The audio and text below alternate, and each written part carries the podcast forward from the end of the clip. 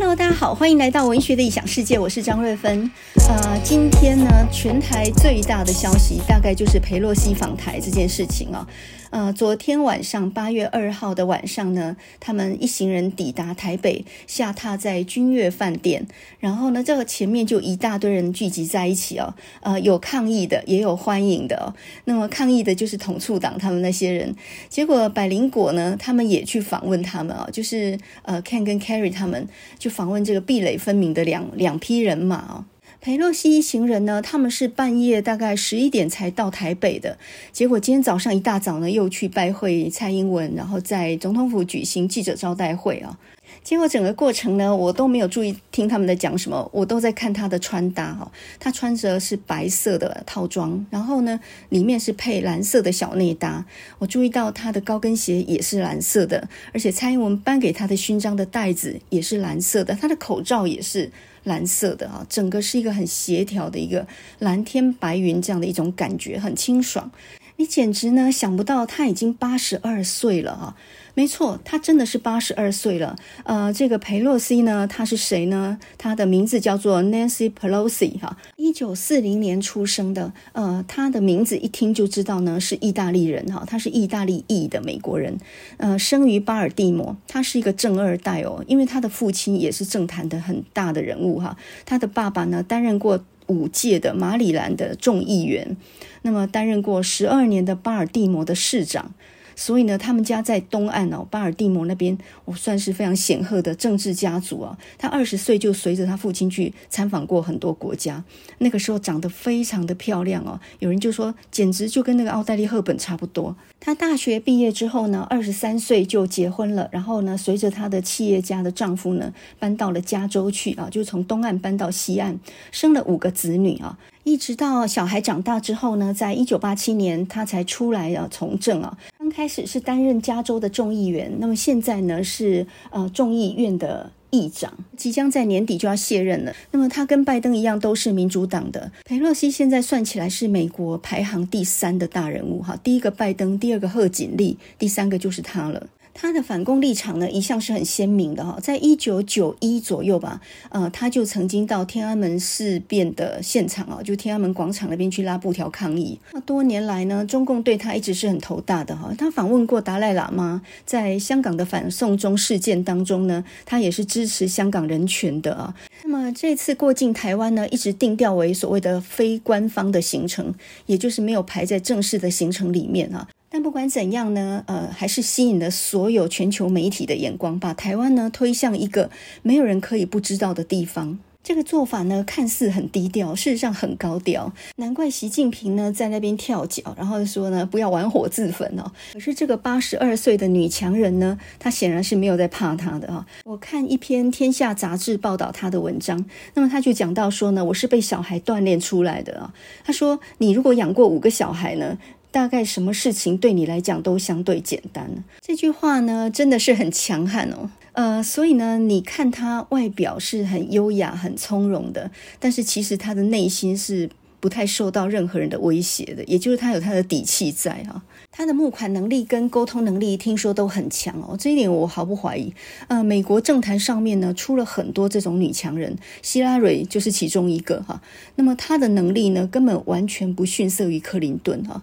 那么另外呢，现在的美国副总统贺锦丽也是一样哈。贺锦丽，你看她这个中文名字哦，事实上她并不是华人呢，她只是有一个闺蜜，然后呢给了她这么样一个名字而已。她其实呢是呃亚非裔啊，也就是混血的。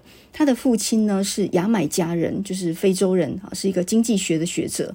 他的母亲呢是印度人啊，是一个科学家，研究乳癌的哈。他是个博士哦，他母亲是博士，所以呢，他有亚裔的血统，也有非裔的血统。看起来是黑人，可是呢，长得非常漂亮啊。他这个贺这个姓哦，其实就是从他的姓哦，他本来的姓叫做 Harris，所以呢，就呃用。中文的音就念作贺哈，所以他这个名字叫做贺锦丽。我第一次听他名字，还以为他有华人的血统嘞，其实没有啊。贺锦丽呢，现在是美国副总统，这大家都知道。可是他本行是什么呢？他的本行是个律师啊。那么他原来呢是呃加州这边的检察总长哈，律师出身，然后出生在加州，也是民主党的哦。所以很多人就说他是女版的欧巴马。我对这些女性的政治人物其实蛮有兴趣哦，因为呃，她们几位都长得漂亮啊，然后呢，他们的头脑都是一流。也就是不因为自己漂亮，所以成了花瓶。这一点，我觉得在他们的教育上来说呢，可能西方教育跟东方的教育是真的不一样哦。那么这些又有颜值，然后呢又有学历，又有做事能力、沟通能力的女生哦，事实上是非常适合从政的，甚至可能还比男性更适合从政一点。我想呢，大家都同意一件事情吧？女人的心眼很多哈，手腕很高，所以很多时候不着痕迹的就可以调查出来很多事情。但是男性呢，在这一点上面可能完全抵不过女性哦。所以呢，那种呃，在办公室里面的耳语啦，或者是在茶水间里面的闲话呢，那么这些东西呢，都是女性先知道的，男性知道的呃速度绝对比女性还要慢啊。所以呢，钱钟书有一本小说叫做《围城》嘛，这个是三四零年代在中国抗战的时候写的一个长篇小说。那它的“围城”的意思呢，就是比喻婚姻哈，就是说外面的人想打进来，里面的人想打出去哈。那么人生就是这样一个进退维谷的两难的一个状态啊。结了婚的羡慕没结婚的，没结婚的人羡慕结了婚的人哈。所以这篇小说叫做《围城》。那里面呢，他有一句名言哦，他说：“女人是天生的政治动物，虚虚实实，以退为进啊。女人去学政治，那真的是以后天去发展先天了。”我觉得这句话非常妙哦，真的是很妙一句话。它的非官方行程呢，常常可以办成官方行程办不成的事情哦。女人其实一点都不弱，但是呢，男人却普遍不了解这个性别啊，这个占了地球一半人口的性别啊，所以很容易小看了他们。我年轻的时候呢，博士论文写的就是佛教的经典对中国古典小说的影响。然后那个时候读了蛮多的佛教经典哦，很讶异的发现，其实佛教是歧视女人的。句话是这么说的哈，他说女人呢是法法相乱，法法自喜。那么什么叫做法法相乱呢？就是女人的。法哈，就是她的道理呢是互相抵触的，她的逻辑是互相抵触的。那什么叫做法法自习呢？习就是生长的意思啊，所以呃，女人的逻辑呢会无端延伸，就是一件再延伸出去一件，那这中间是没有什么道理可讲的。举个例子来说吧，就最简单的哈，常常你会看很多女孩子跟你这样说哈，啊，我选择另外一半哦，我没什么条件了，但是呢，一百七十公分以下不行。你看这个就完全是法法相乱，对不对？也就是你前一句话跟后一句话的逻辑是倒反的。那么又比如说哈，呃，当男朋友问他说：“你今天晚上想吃什么啊？”结果这个女生就会说：“哦，随便。”可是呢，当这个男生提出来说：“不然我们去吃日本料理吧？”他就会一项一项否决你哦，他就会说：“日本料理哦，很贵耶。”那这个男生说：“那不然我们去吃牛排吧？”诶，可是我现在在减肥耶。那这个男生如果说，那我们去吃火锅吧，可是最近很热耶，好，所以你看啊，他说随便，对吧？但是后面呢，你提出什么，他都一项一项否决你。事实上，他心里面根本就有定见，他只是希望你能够讲出他心里面希望的那个答案而已。所以，女人的逻辑是很混乱的。因为比如说一个很典型的啊，哎，我跟你讲一个秘密哦，可是你千万不要告诉别人哦。就很快的，这个秘密就全部人都知道了哈。所以为什么会有人说啊，女人守口如瓶，但是呢，她却把瓶交给别人啊？就是他不知道这么样一传播出去，每一个人都当秘密告诉别人的时候，那就等于全部都公开了，根本世界上就不可能有秘密。当你第一个讲出去以后，后面就守不住了。那女性呢，也很容易受情绪的影响哈，受情绪的干扰。所以佛经里面呢，就说贪嗔痴怨啊哈，这个女人呢，她比男人少修了五百年，所以她比较没有慧根哈，她比较没有悟性。原始佛教它其实是禁止女人修道的，也就是它只有比丘，没有比丘尼。我第一次看这种论调，我当然是大吃一惊哦。那么经过了很多年的观察以后，我慢慢才理解到一个道理，就是。其实，男人跟女人天生的脑袋结构跟他们做事的逻辑是不一样的。那没有办法说哪一个性别是比较高的，哪一个性别是比较低的，哈，他的能力很难区分，他们的能力是属于不同层级的。但如果你不了解这个道理的话，不但两性不能合作，也不能互相理解，还有的吵，哈。那么，不管你是跟女上司然后女部属啦，或者是女性的呃同财啦，或家人都一样，哈。你总要跟地球的另一半的人口相处吧。你如果不了解女人的逻辑跟做事的方法的话呢，那你一定有苦头可以吃的哈。你可能会说你不相信，好，那我们现在呢就用以下的题目来考验你一下。如果以下这一题你能答对的话，那你下面也不用再听了哈，你真的完全出师了，你已经毕业了哈，你已经是高手了。那么如果这一题就能难倒你的话，我建议你还是要听下去哦哈，因为这个是基我几十年的经验哦。那为什么我有资格去剖析女性？有几个原因，第一个。我是生长在全家都是女孩的家庭，哈，我们家里就三个女孩，哈，完全没有男生，我没有兄弟，哈。第二个，我所有念的学校，哈，从国中就念女子国中，高中念女子的高中，到了大学念中文系，全班几乎都是女生，哈，只有三个男生。那基本上我们没有把他当男生了，哈，就是呃，从小到大，我的同学都是女性，我宿舍里面全部都是女性的室友。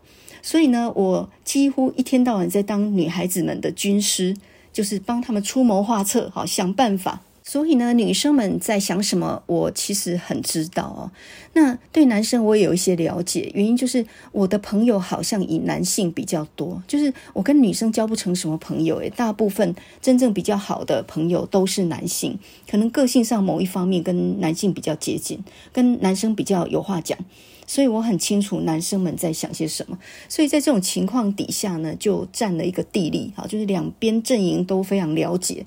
所以呢，如果你谈恋爱有困扰的话，你不知道怎么样对待另一半或者你的男朋友、女朋友的话，我觉得呢，在情人节之前这一集一定要听一听哈，因为呢，我讲的是一个道。然后呢，要怎么样运用是存乎一心的。你先了解一个基本道理，然后呢，再去运用那个方法。好，所以废话不多说，我们现在就问一下各位一个问题哈，那就是呃，假设你是一个男生，有一天呢，陪你女朋友上街，然后呢，在服装店里面看到两件洋装，然后这个这个女生呢，拿起两件洋装比来比去，呃，下不定决心应该要买哪一件。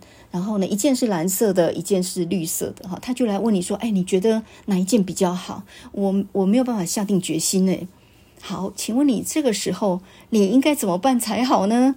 给你三秒的时间，你想一下怎么样做呢？能够既保住你的荷包，好，让他别乱买，然后呢，又能够让他开心。这个问题啊，我曾经在上课的时候问过学生，结果呢，五花八门，什么答案都有。呃，有一个很阿萨里的男生就说两件都买啊，你喜欢我就买单啊，两件都买。另一个答案呢，当然就是说啊，根据自己的观察啊，跟他讲说蓝色比较好看，或者是绿色那件比较好看。好，那这里呢就掉进了一个坑里面了。如果你常常采取那种都买这个策略的话，那你恐怕再多钱呢，你也是不够花的哈。那么，当你跟他说啊，蓝色那件那件比较好看，他就会说不行啦。可是我皮肤没有那么白诶，我穿蓝色不好看啦。那你如果说啊，绿色那一件比较好看，他就会说，可是我没有可以配这个绿色的衣服的包包和鞋子诶。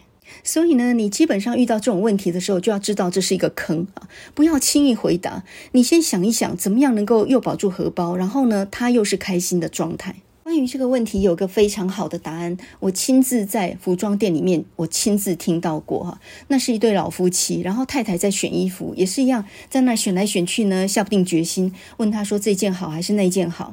那结果呢，我就看到这个老头子呢，本来在看报纸的，然后呢，拿起老花眼镜看了一下，他真的仔仔细细的看了一遍哦，他穿这两件衣服，然后就跟他说：“我觉得这件衣服的款式哦，跟你衣橱里面有一件红色的很像，诶诶，我觉得你穿那件更好看呢，你不觉得吗？”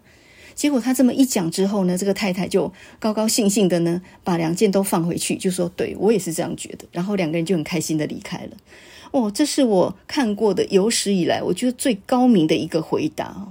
它的关键就在于呢，当女人会犹豫的时候，表示这两件她都没有那么喜欢。她真的非常爱的时候，她连问都不会问你的，她甚至会偷偷去买，然后瞒着你啊。所以呢，当她下不了决心，就是两件都没有很爱，或许这两件都是买也可，不买也可这样的一个状态。所以呢，你先明白这样的一个状态以后，然后呢，再想一下哈。另外一个回答，我觉得也很不错，就是缓兵之计哈。既然他在那犹豫，那么。你呢就跟他说，不然这样吧，呃，我们等一下还要去吃饭嘛，哈，那顺着这条路走过去呢，我们拿着这件衣服去吃饭也蛮累赘的，那干脆呢，我们吃完饭再逛回来的时候要买再买嘛，衣服又不会跑掉，对不对？这中间还可以稍微想一下呢，或许呢，这一路上还会看到更漂亮的衣服呢。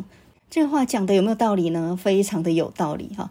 那我就在家问了一个问题，问学生说：好，那你们吃完饭呢，在往回走的时候，他已经忘记那件衣服了。这个时候，你要不要提醒他？诶，你你有一件衣服忘了买，你要不要再考虑一下？要不要提醒他呢？有男生就回答说：不要，当然不要。可是我告诉他说要，你要提醒他。为什么呢？因为你所做的事都要让他觉得你是把他放在你的心上的，你是把他的事情当做是一个重要的事情在记住的。所以呢，你即使想保住荷包，但是呢，你也要记得，哎，他有一件衣服想买而没有买。女生呢就会感激这一点哈。那你知道，女生其实在做决定的时候，她并不是糊涂的，她也是非常计较的。所以，当你提醒她有一件衣服还没买的时候呢，她反而会跟你说：“算算了，我想一想，那件有点太贵了哈，再看看好了。”于是呢，你又赚到了感情，然后又保住了荷包，这样懂吗？对付女生其实非常简单，就是要让她觉得你真的是有把她放在心上的，而且呢。你不会吝惜对他的付出啊，所以女生虽然喜欢买打折的东西，但是你可千万不能买打折的礼品送给她哦。有一句话是这么说的哈，嗯，买贵重的礼物送你的不一定是真心，但是买便宜礼物送你的一定不是真心。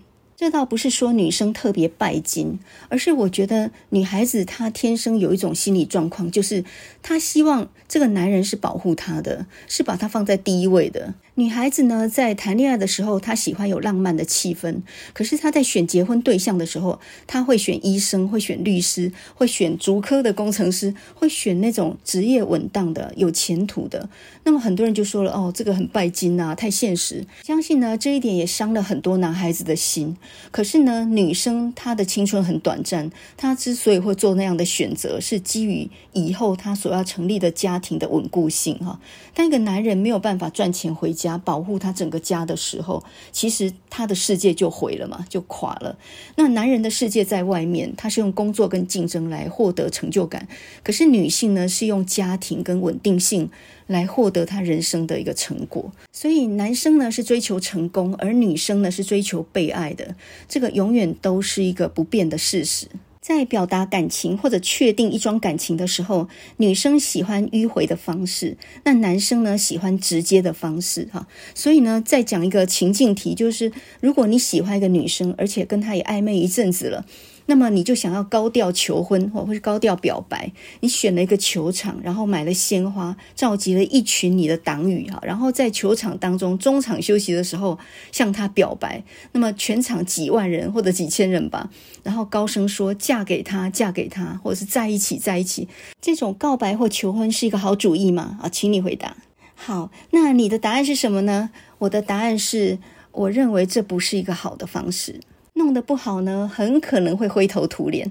这怎么说呢？女生不是那么喜欢，呃，那么直接的方式啊。当她心里还有一点犹豫的时候，她等于被你逼上了墙角，也就是公开在那么多人面前丢脸啊。当然你也很丢脸哈，可是她没有办法在你的威逼底下做出这么大的一个承诺。所以呢，会很惨。情况如果反过来，哈，这个男女两方都有一点互相喜欢，而女生直接的向男生告白，这个时候男生通常都是挡不住的，他他会很高兴，也会很激动。可是为什么女生不会呢？她有个根本的道理，那就是呢，女生喜欢暗地里被照顾。他不一定喜欢你高调示爱啊。那我们举个例子啊，呃，有一部电影叫做《秋天的童话》，大家应该还记得呢。男主角是周润发，女主角是钟楚红哈。钟楚红呢是到纽约去留学的一个留学生，而呢家人帮他找了周润发来照顾他。周润发就是当地在华人街的一个小小无赖，然后他没什么学问，然后也也就英文也讲得不好，但是呢他在唐人街那个地方倒是已经变成地头蛇了这样。钟楚红呢，一到了纽约，就发现她的男朋友已经变心了哈，就爱上了别人，然后她非常的沮丧绝望啊。但是呢，这时候周润发就鼓励她哈。那这两个人呢，就慢慢的开始了一段感情。可是呢，因为他们两个他们地位的差距实在太大了哦，所以后来钟楚红还是没有跟周润发在一起，然后她选择搬到城里去。那么就在这个时候呢，周润发把他自己的车子啊，所有东西都典当掉了，然后买了一个表链送给他，因为呢。呃，周楚红有一次在逛街的时候，看到有一个表链非常配她的手表，而那个手表是她自己去世的祖父送给她的。两个人在街上逛着的时候呢，周润发就说：“哦，观音头，观音脚，这配起来刚好一对。”可是呢，一看价钱八百块美元，没有人买得起，只好放回去哈。那么在钟楚红搬走的时候呢，周润发送给她这个表带，一打开呢，钟楚红眼泪就掉下来了。那我讲这个故事的用意在什么地方呢？就是女生喜欢你记得她说过的一些细微的小事，放在心里，并且呢，默默的在为她努力啊，这个女生会很感激哦。我大学的时候还有一件事情印象非常深刻，就是有一个外文系的女生啊，她长得非常漂亮啊，号称是校花，应该也是系花哦。然后呢，她有一次告诉我说，哈，有一个男生喜欢她很久了哈，暗恋她很久，然后呢。因为她一直都是很多男生追逐的目标嘛，眼眼光也是蛮高的哈，一直也没有男朋友这样，所以呢，她算是美丽而高傲的那个冰山美人就对了哈。她有一次，她说她有一次哦，听到某一个男生讲了一句话，她非常感动。那是听人家转述的哦。当一群人在社团里面在谈论这个女生的时候，那个男生呢说了一句话，他说：“其实你们只看她漂亮，我觉得她那个人心地非常好。”这句话为什么能让人感动到呢？很简单嘛，因为他不是当面说，他是背后说的，好，听别人转述来说的。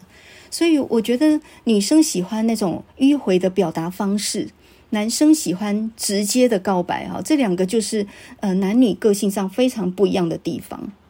说白了呢，就是用心比什么都还要重要哈。他有时候无理取闹，是在测试你对他的包容度，也就是不离不弃的程度啊。所以呢，有一个很著名的“没事就是有事”的这个理论嘛哈。当你当一个女孩子说她没事的时候，其实就是有事；当一个女生呢，她受到挫败或者呃伤心的时候，或者身体不舒服的时候，你就问她说：“哎，你还好吗？”这个时候她通常会说：“啊，没事了，没事了。”通常男生这样说的时候是真的没事，他想要一个人静一静。哈，这时候你最好是不要去打扰他，因为有一个很重要的一个洞穴理论嘛，就是呃，男生因为在远古他们是猎人哈，他们都是负责出去打猎的嘛，所以呢，一个猎人受伤的时候，他必须隐藏他的伤口，必须要躲在洞穴里面疗伤。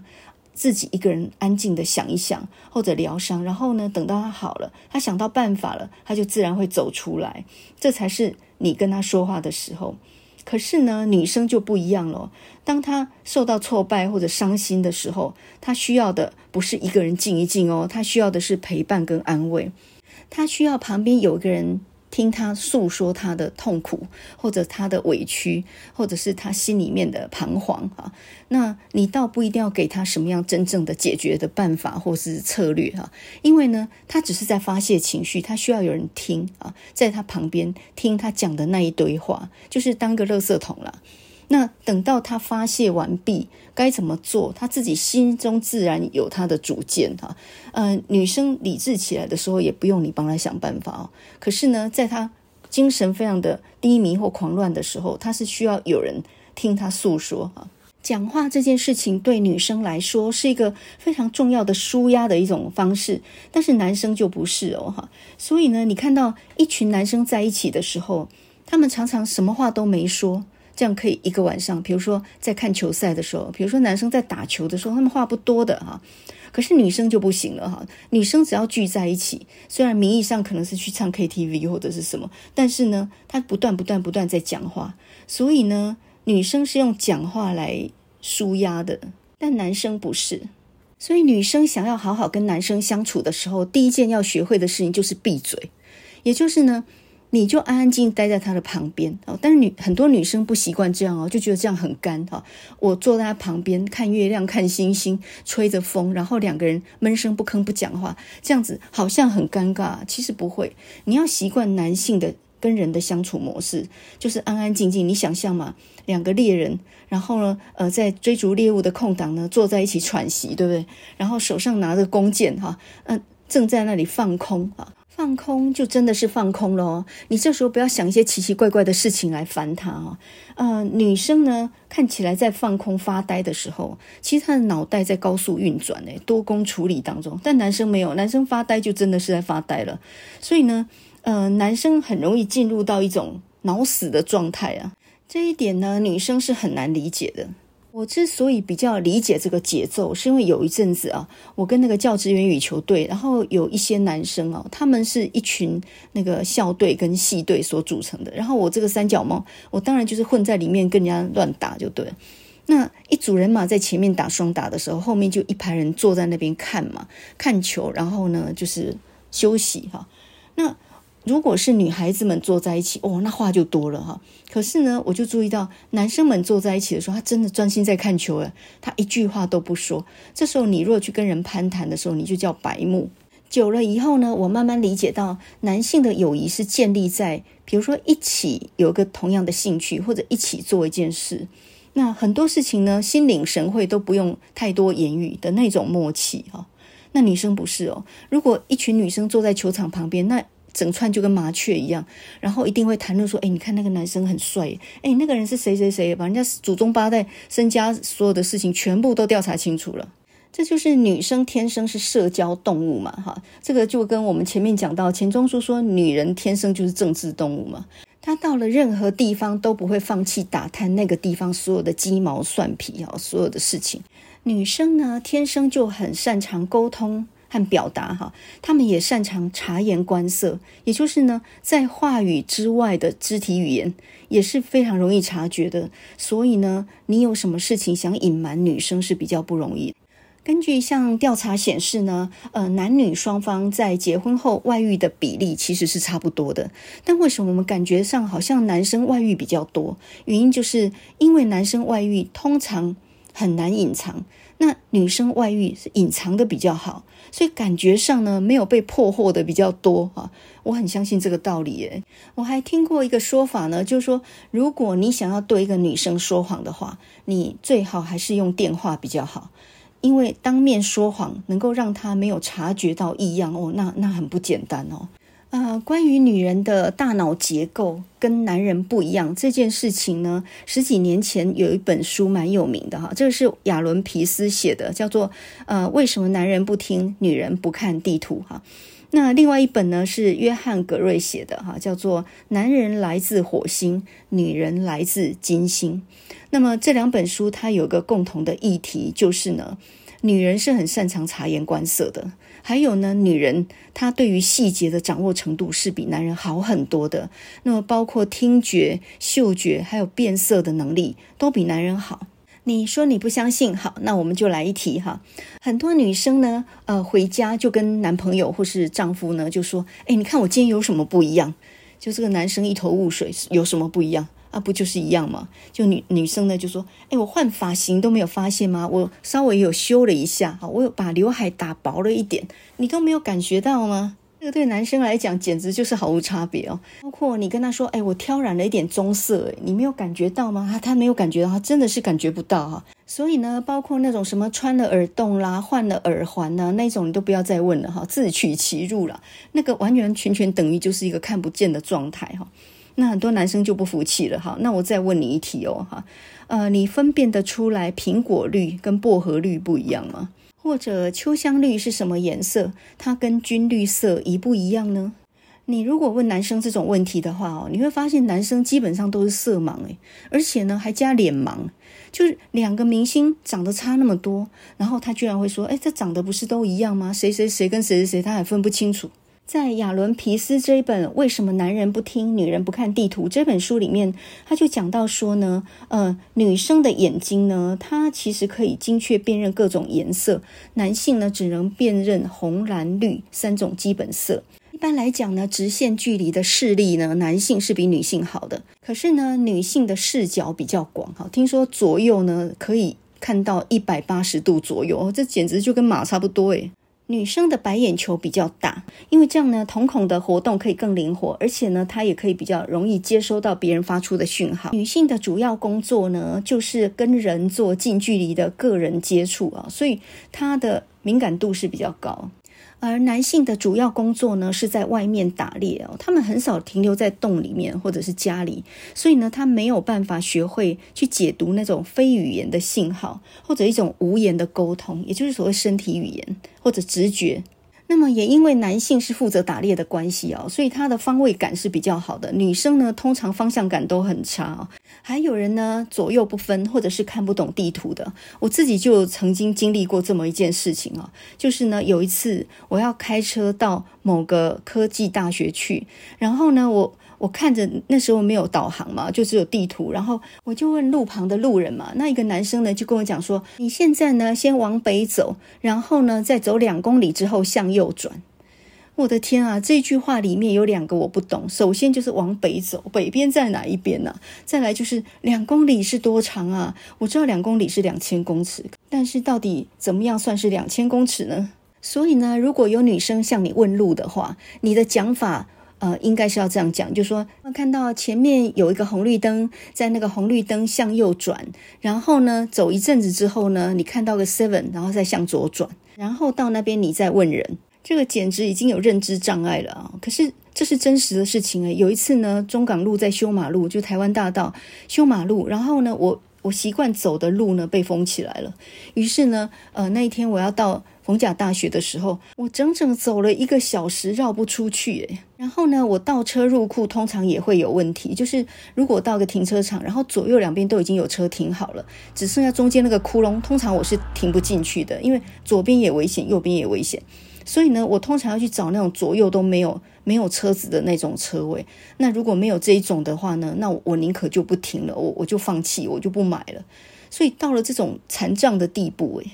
可是呢，我也发现男人也有一个残障的地方，就是你没有发现他们开车的时候，他没有办法跟你对话吗？他一次只能做一件事情，这件事情你有发现到吗？男生的左右脑的连接神经比较少，所以呢，他通常没有办法一心多用，他一次只能做一件事。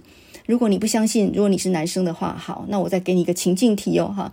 来，你试一下啊！你刷牙的时候，你一边拿着一个抹布，然后呢，在那个洗手台上面画圆圈啊。那你刷牙是上下上下，然后你抹圆圈是这个左右左右嘛？你看你有没有办法一起做这个事情？通常女生是可以的哈，她是可以一心多用的。比如说一边听电话，然后一边煮菜，一边跟小孩讲话，是可以的。但男生很难的，所以呢，千万不要在男生专心开车的时候跟他讲话，因为那的确是危险。还有一点呢，男女天生不一样，就是呢，呃，女生喜欢没有目的的逛街，哈，因为她到处看一看，她不一定买东西，呃，无目的的去闲逛，哈，瞎逛，这是一个远古的那种采集的行为嘛。可是呢，男生的购物行为通常有明确的目标，比如说他要买一个锤子，他上街就是买一个锤子回家，他不会顺便逛逛五金行或者振宇啊，呃，有没有什么铁钉什么，顺便看一看，没有。这种无目的的乱逛呢，对男生来讲是非常疲累的行为哈，所以找男生去逛街呢，不是一个好主意。他一没兴趣，二没耐心哈，那很可能呢，中间就可以吵架。所以呢，你就要出钱就好，你自己呢，找你的姐妹淘或者你自己去逛，会比较开心回来。我的我的经验是这样。刚刚呢，我们讲到呃，男人是猎人的模式嘛，哈，那么这种猎人思维呢，还表现在呃，我们来讲一个小故事来说一下，就是你有没有发现一件事情？当一个男人他到了一个陌生的大厅，比如说长荣桂冠，哈，跟朋友约在咖啡厅见面，然后呢，一进到那个 lobby 之后呢，呃，那里头呃，咖啡厅有一些椅子，然后旁边摆设了很多的画或者是一些装饰，哈。那么男人通常呢，一到一个陌生的大厅，他会先找位置坐下来，通常会背靠着墙坐啊，然后呢，坐下来再慢慢的观察周遭的状态。那女生的话就不一定哦，女生到了一个陌生的大厅，她首先呢，她可能会东看西看，看一看那幅画，看一看旁边有个什么奇怪的东西，或者呢，站在一个漂亮的桌子前面，在欣赏那一幅那一盆花哈，她会四下打量。那么，为什么男人会先坐定，女人会站着，然后看东看西。这个行为模式其实是有意义的哦，因为呢，男人是猎人嘛，所以他习惯蹲点哈，他就好像一头老虎一样，他一定要先隐身在草丛里面，躲在草丛里头，才能够看清楚外界的状况。那女人呢，因为是猎物嘛，所以那个姿态呢，就是要人去发现她。我跟朋友约在这个大厅，然后我不知道她从哪边会出现，所以呢，我站在那个地方四下打量，我也希望别人能够发现我。所以呢，他他就是一个猎物嘛。所以呢，很多女生以为跟男生出去就要浓妆艳抹，穿得很让人惊艳，或者说穿得特别露一点，或者特别显眼。其实这个想法刚好错了。男生不喜欢他旁边的女伴穿得太过招摇哈，或者太过性感，或者太过引人注目。即使很漂亮，呃，都不要太超过。根据一项网络上的调查呢，其实呢，男生最喜欢女孩子的打扮是运动风，或者甜美风，或者马尾清纯哈，健康美少女那种模式。也就是说，你打扮得很妖娇 V 嘞哈，然后浓妆卷卷头发，很女人味。可是那不是男生喜欢的类型哦。你要记得，男生是猎人模式嘛，所以他喜欢能够掌控事物。也就是说，呃，他旁边那个女伴呢，必须是他能够掌控的。所以呢，男生找女朋友，他不喜欢找学历太高，或者赚钱比他多，或者呢比他受瞩目的，包括年纪比他大哦。那这些都在没有办法掌控的范围哈。总之，条件不能高过自己。很多女生都想错了哈，她们做那种水晶指甲，然后戴很长的睫毛，化很浓的妆。我告诉你，男生并不喜欢这样。他们真正喜欢的类型是甜美可爱型。你从最近那个王心凌现象就可以看出来了嘛哈。王心凌已经都快要四十岁了，呃，唱着那种青春少女的歌，然后呢耍一点可爱或者是那种甜美的那种感觉。说真的，那种手势跟那个歌声哦，呃，在四十岁的女人来唱的话，是有一点装可爱。但为什么男生们那么捧场呢？那很简单，就是除了一秒回到一个年青春年少的回忆，那另外就是这就是男生真正喜欢的，绑马尾、穿着学生制服哈，所谓的无害的这种类型。刚刚呢，我们讲到猎人模式，还有喜欢掌控一切事物哈。那么这个也显示在两件事情上面哦。第一个就是男人是绝对不问路的，第二呢，就是男人是绝对不说道歉的。那首先呢，男人呃绝对不问路哈，他就算迷了路，他也是不问路人的。这一点是非常奇怪哈。女生迷了路，第一件事情就是去找路边的人问哈。他问人是没有心理障碍的，因为女生喜欢沟通嘛。但是呢，男生他会觉得他这是否定了他自己的能力哈。我就不信我看不懂地图，我不信我找不到方向，所以他宁可想要用自己的方式找到路。这一点女生是不懂的。那第二点呢，男生是很难道歉的，因为很重视面子啊，很难接受失败。所以呢，就算错了，他道歉也说不出口。那么这个时候，女生可能多少要把面子做给他一点。你留着里子就好。我想起来呢，我国中的时候做过一件蠢事，当然现在是不会再犯了哈。我记得我国一的时候，那个时候呢，坐公车上学，然后呢，五号车上面呢，摇摇晃晃，就一堆高中国中的男生女生啊，挤得跟沙丁鱼一样，挤到呢根本就是完全不能动弹的地步。那天气非常的热，那个时候的公车是没有冷气的。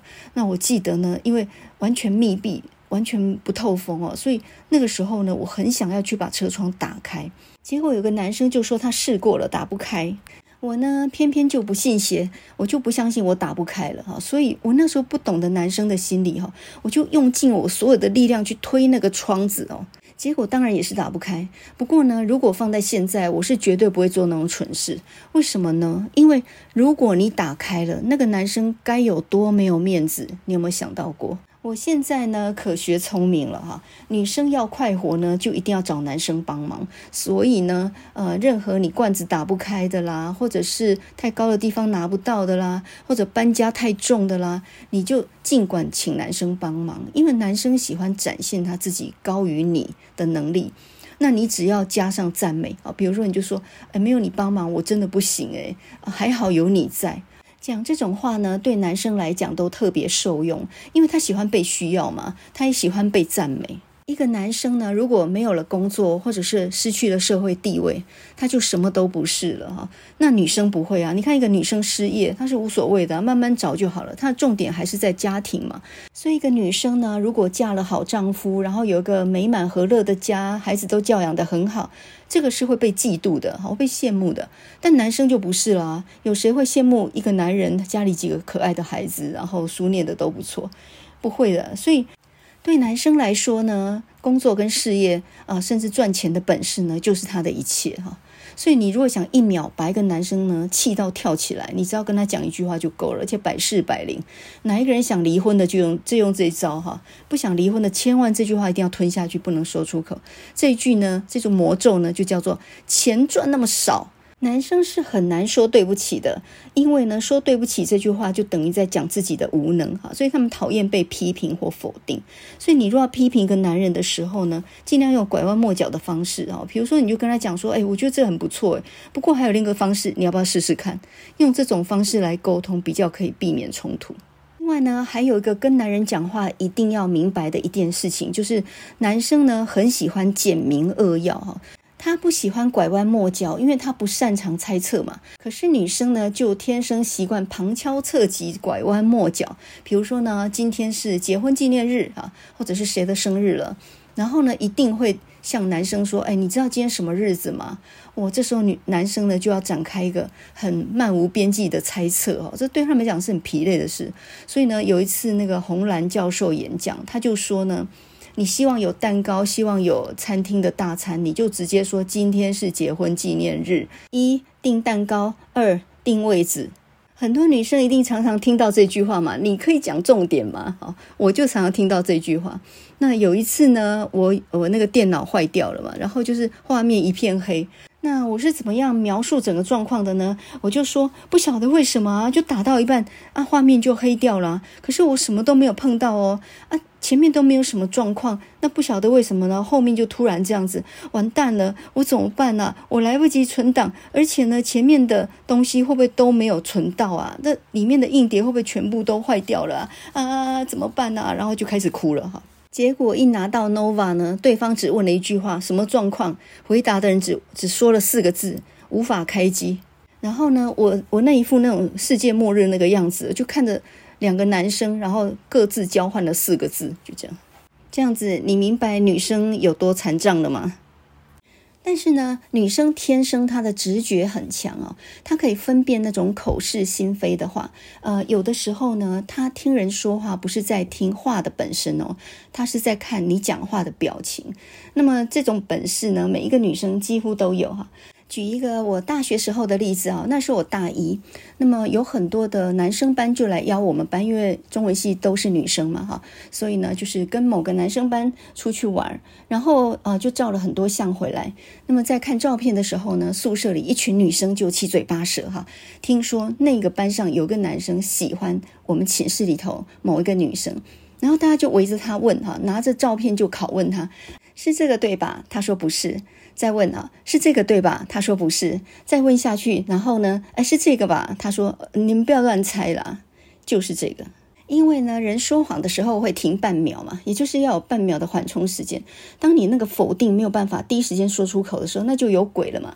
所以呢，女生其实是看表情，她不是在听你讲话的内容。诶。那再举个例子呢，我在呃刚硕士毕业的时候，我曾经到个五专去当。国文老师，那么菜鸟嘛，刚进去呢，也担任了一班机械科的导师。机械科嘛，全班都男生。然后有一次呢，就被教官抓到哈，又有学生在楼梯抽烟。这个时候呢，我身为导师，我就要去查清楚这件事情了啊。然后呢，在他们午休的时候，我就闯进呃教室里面，把那几个呢常常抽烟的男生叫出来哈，在楼梯间问他们说：“你们为什么又抽烟？”然后这个时候呢，这几个男生就。就就很生气，说没有啊，我没有抽烟啊。这时候我就知道不是他们了，为什么呢？因为如果他的回答是呃有点犹豫的啊，然后就没有啊，我没有抽烟啊，跟没有啊，我没抽烟啊那种样子是不一样的。所以呢，女生天生就很会问口供的哈，这就是为什么钱钟书说女人学政治是以后天发展先天，她天生就是一个很会交叉诘问的人啊，所以你要在女生面前撒谎是不太容易的啊。另外呢，女生做事情的方法，它很可能是一种迂回前进的，然后每个动作呢都有它的象征意义哈。你看这次 Nancy Pelosi 她来，刚开始呢只觉得她白色、蓝色那种配色很清爽啊，结果呢这个白色套装它其实有象征呃在政治上面女性从政的意味。那另外呢，粉红色是代表反霸凌这样的象征。从衣服的符码上面，它都在透露一些讯息。也就是他是在释放一些隐形的、比较隐微的，但是存在的讯息。那你可能会说呢，这次他访台好像没有实质上承诺什么东西，耶，这最多就是一个象征性的友好而已。可是你要知道，哎，象征意义有的时候比实质意义还要重要，哎。什么叫做宣誓领土主权？每一个女生都不用人教，她自己就会哈。那么，当你的丈夫呢，呃，被谣传说在办公室里面有个小三的时候，这时候当大老婆的人最好的方式就是，呃，穿得漂漂亮亮，买了很多好吃的东西，然后呢，到办公室里面。若无其事的呢，请大家吃，然后还跟大家聊得很开心哈，然后就离开。我告诉你，你离开之后，你就让那些话题去发酵哈，那你就看看那个小三还有没有存活的空间。你想想看，非官方行程就能够办成男人官方行程办不成的事，这不是很厉害吗？哈，那么很多女生也知道这样的一个手段哈，就是当一个男生明明很喜欢你，但他迟迟都没有表示哈，你们两个的呃关系未定论哈，关系未定，这个时候呢，怎么样加一把劲？让他向你告白，或者把这件事情给确定下来，就是要制造一点恐慌感啊！啊怎么做呢？就是呃，在他面前，然后跟一个也喜欢你的男生呢聊得很开心，好像你们两个人也很有默契、很有交情的样子。我告诉你，没有多久，这个男生呢就开始会加快他的速度，因为他开始受到一点威胁了。这一些手段呢，在女人来说，这都只是基础篇哦。我们以下要讲进阶级的，呃，这才是真正今天要讲的重点哦。那么就是呢，所谓的猎人理论啊。我们刚刚讲到猎人理论是针对男生嘛，但是现在呢，要来讲女人的猎人理论。女生呢，永远要记得哈，外表是猎物，内心是猎人。这什么意思呢？用一句奥黛丽·赫本说过的话啊，她曾经说过呢。外表决定男女是否在一起，但是内涵决定他们可以在一起多久。外表漂亮重不重要呢？当然很重要，因为呢，那个第一眼，如果你不能够吸引猎人的话，你不能吸引男人的眼光的话，那就后面什么都没有。所以呢，当然外表要漂亮，可是呢，那只是第一眼呢，后面你要能够抓得住他，能够维系这段感情，你内心是要强大的，而且你是要有智慧的。大家都知道马斯克嘛？马斯克是呃钢铁人，然后他是特斯拉的老板，他还研发火箭呢，哈，他是一个发明家，然后呢也是一个企业家，哈，这个是一个天才啊。那他的母亲呢叫做梅伊马斯克，如果你读过他的传记哦，他有本传记，那中译本呢翻译成《女人的计划》。你就知道呢，首先她是一个名模，她年轻的时候长得就非常漂亮。可是呢，她曾经经历过家暴，她丈夫对她家暴，很年轻就离了婚，然后带好几个小孩到美国哈，她自己呢一边念大学，一边打工，一边照顾小孩，也是一个非常强悍的女子啊。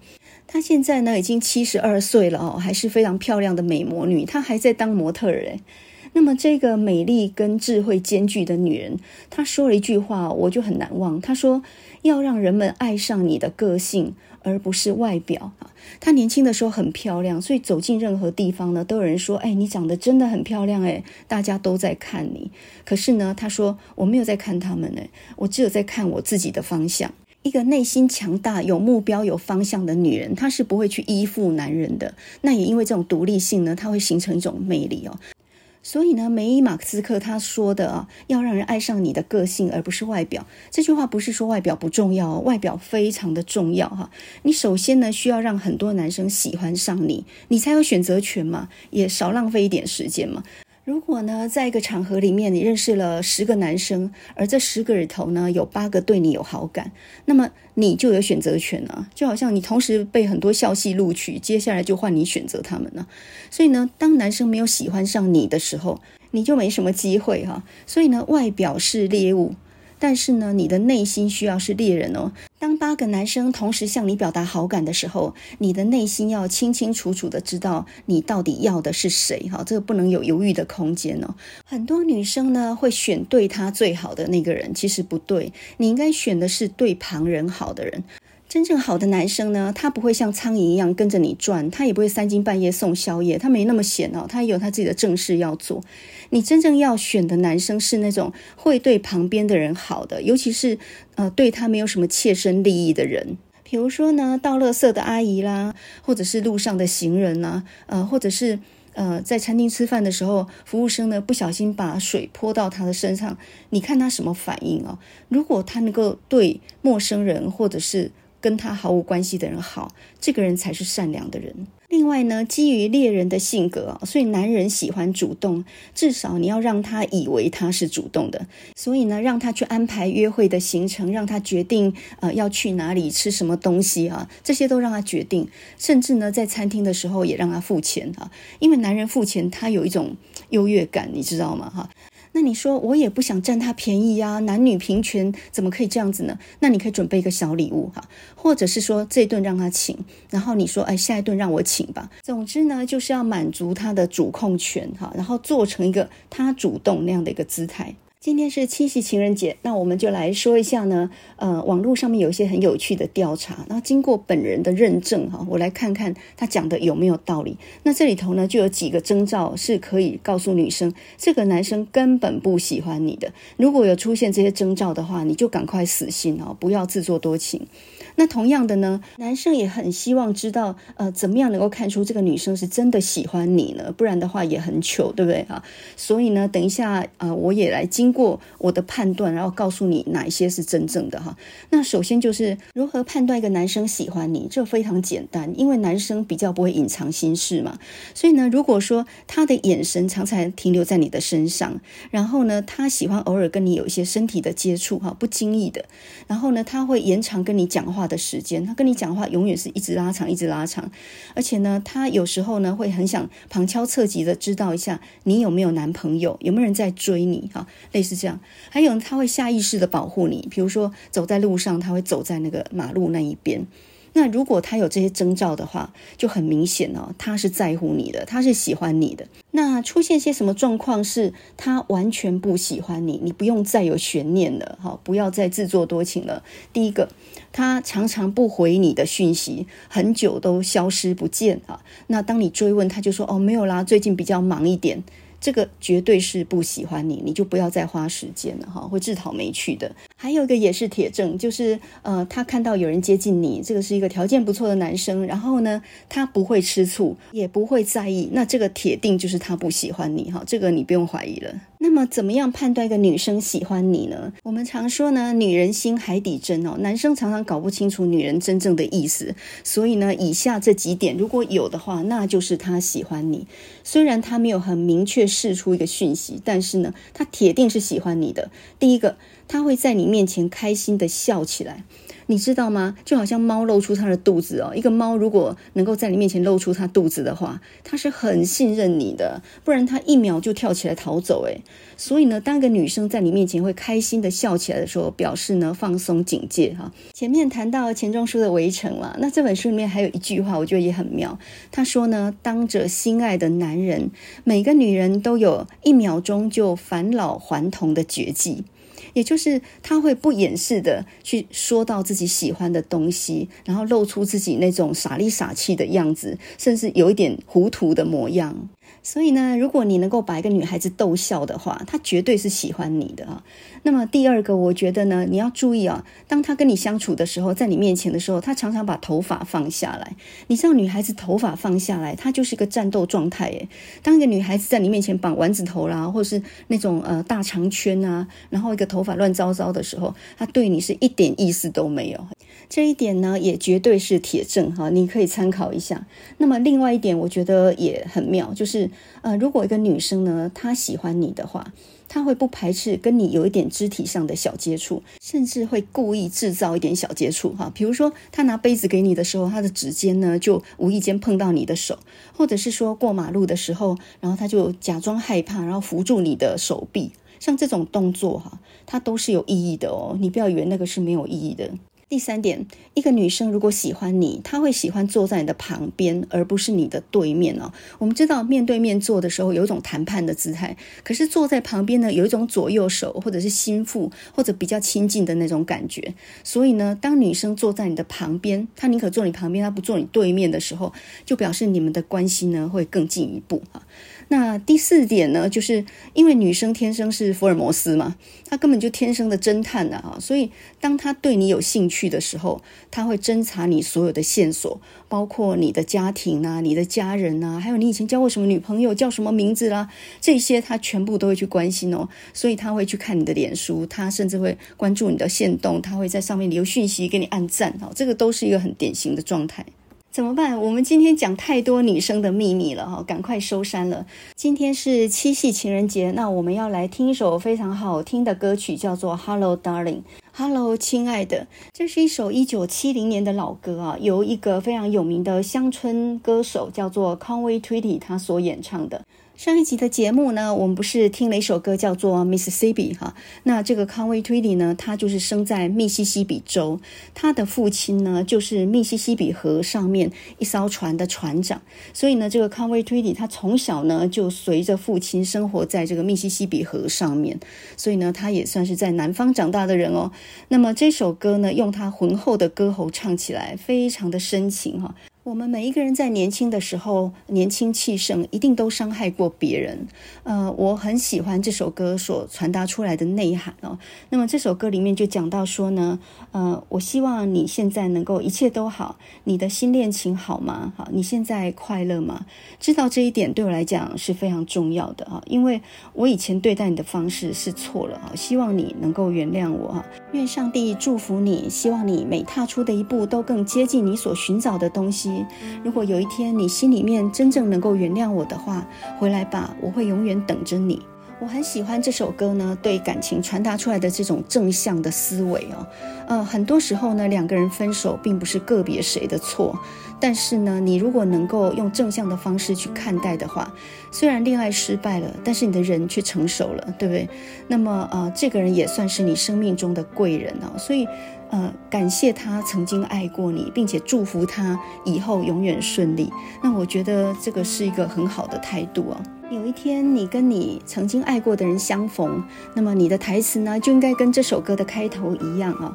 Hello, darling, nice to see you. It's been a long time. You are just as lovely as you used to be. 好久不见了，你还是像以前一样的可爱。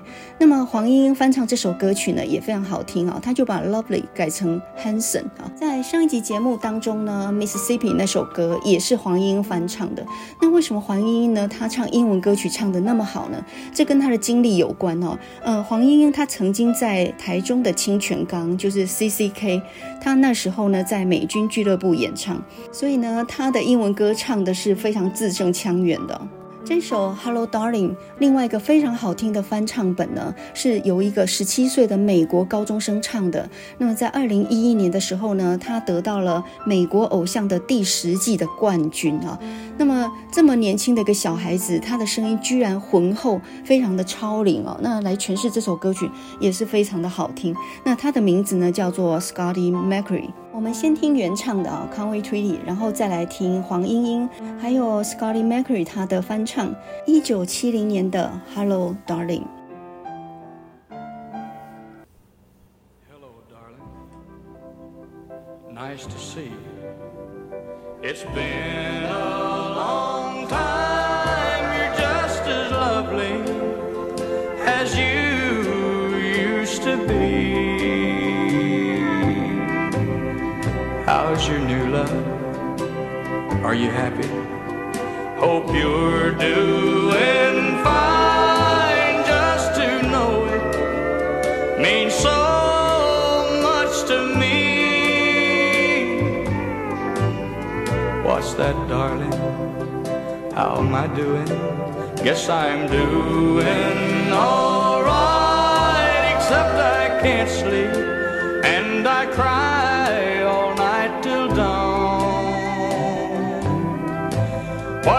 Trying to say is I love you and I miss you and I'm so sorry that I did you wrong.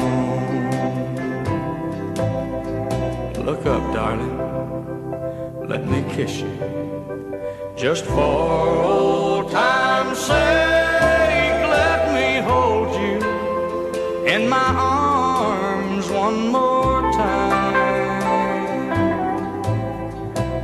you, darling. May God bless you and may each step you take bring you closer to the things you seek to find. Goodbye, darling. Gotta go now. Gotta try to find a way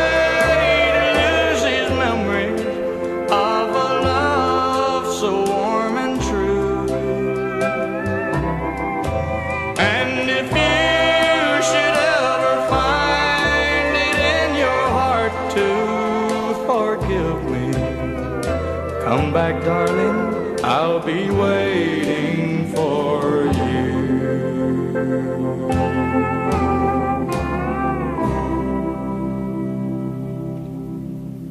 Hello, darling. Nice to see you. It's been a long time. You're just as handsome as you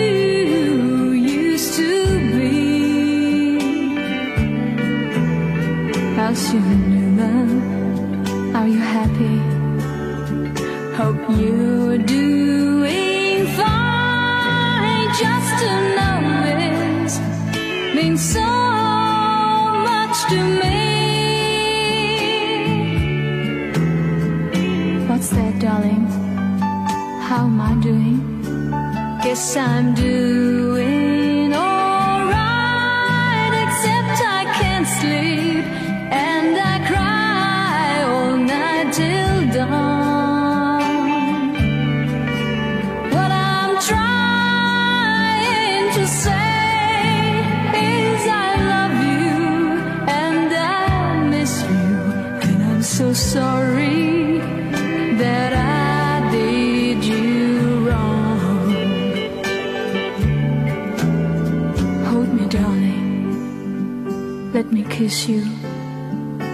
for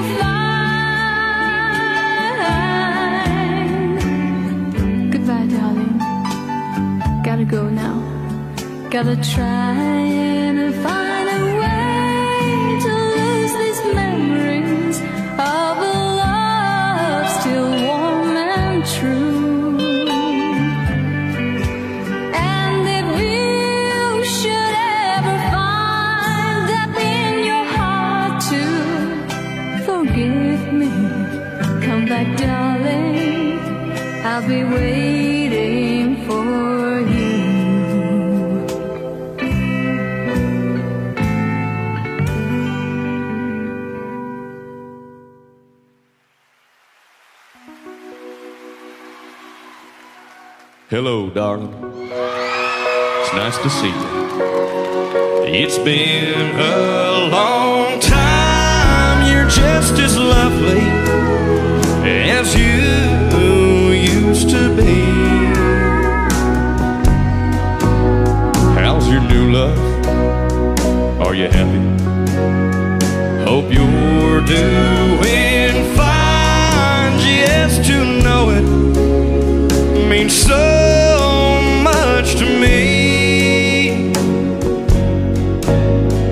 that, darling? How am I doing? Guess I'm doing alright, except I can't sleep and I cry all night till dawn. Yes, what I'm trying to say is I love you and I miss you, and I'm so sorry that I did you wrong. Look up, darling. Let me kiss you. Just for old time's sake, let me hold you in my arms one more time. Thank you, darling. May God bless you. May each step you take bring you closer to the love you seek to find. Goodbye, darling. Gotta go now. Gotta try to find a way to lose these memories of a love so warm and true. If you should ever find it in your heart to forgive me, come back, darling. I'll be waiting for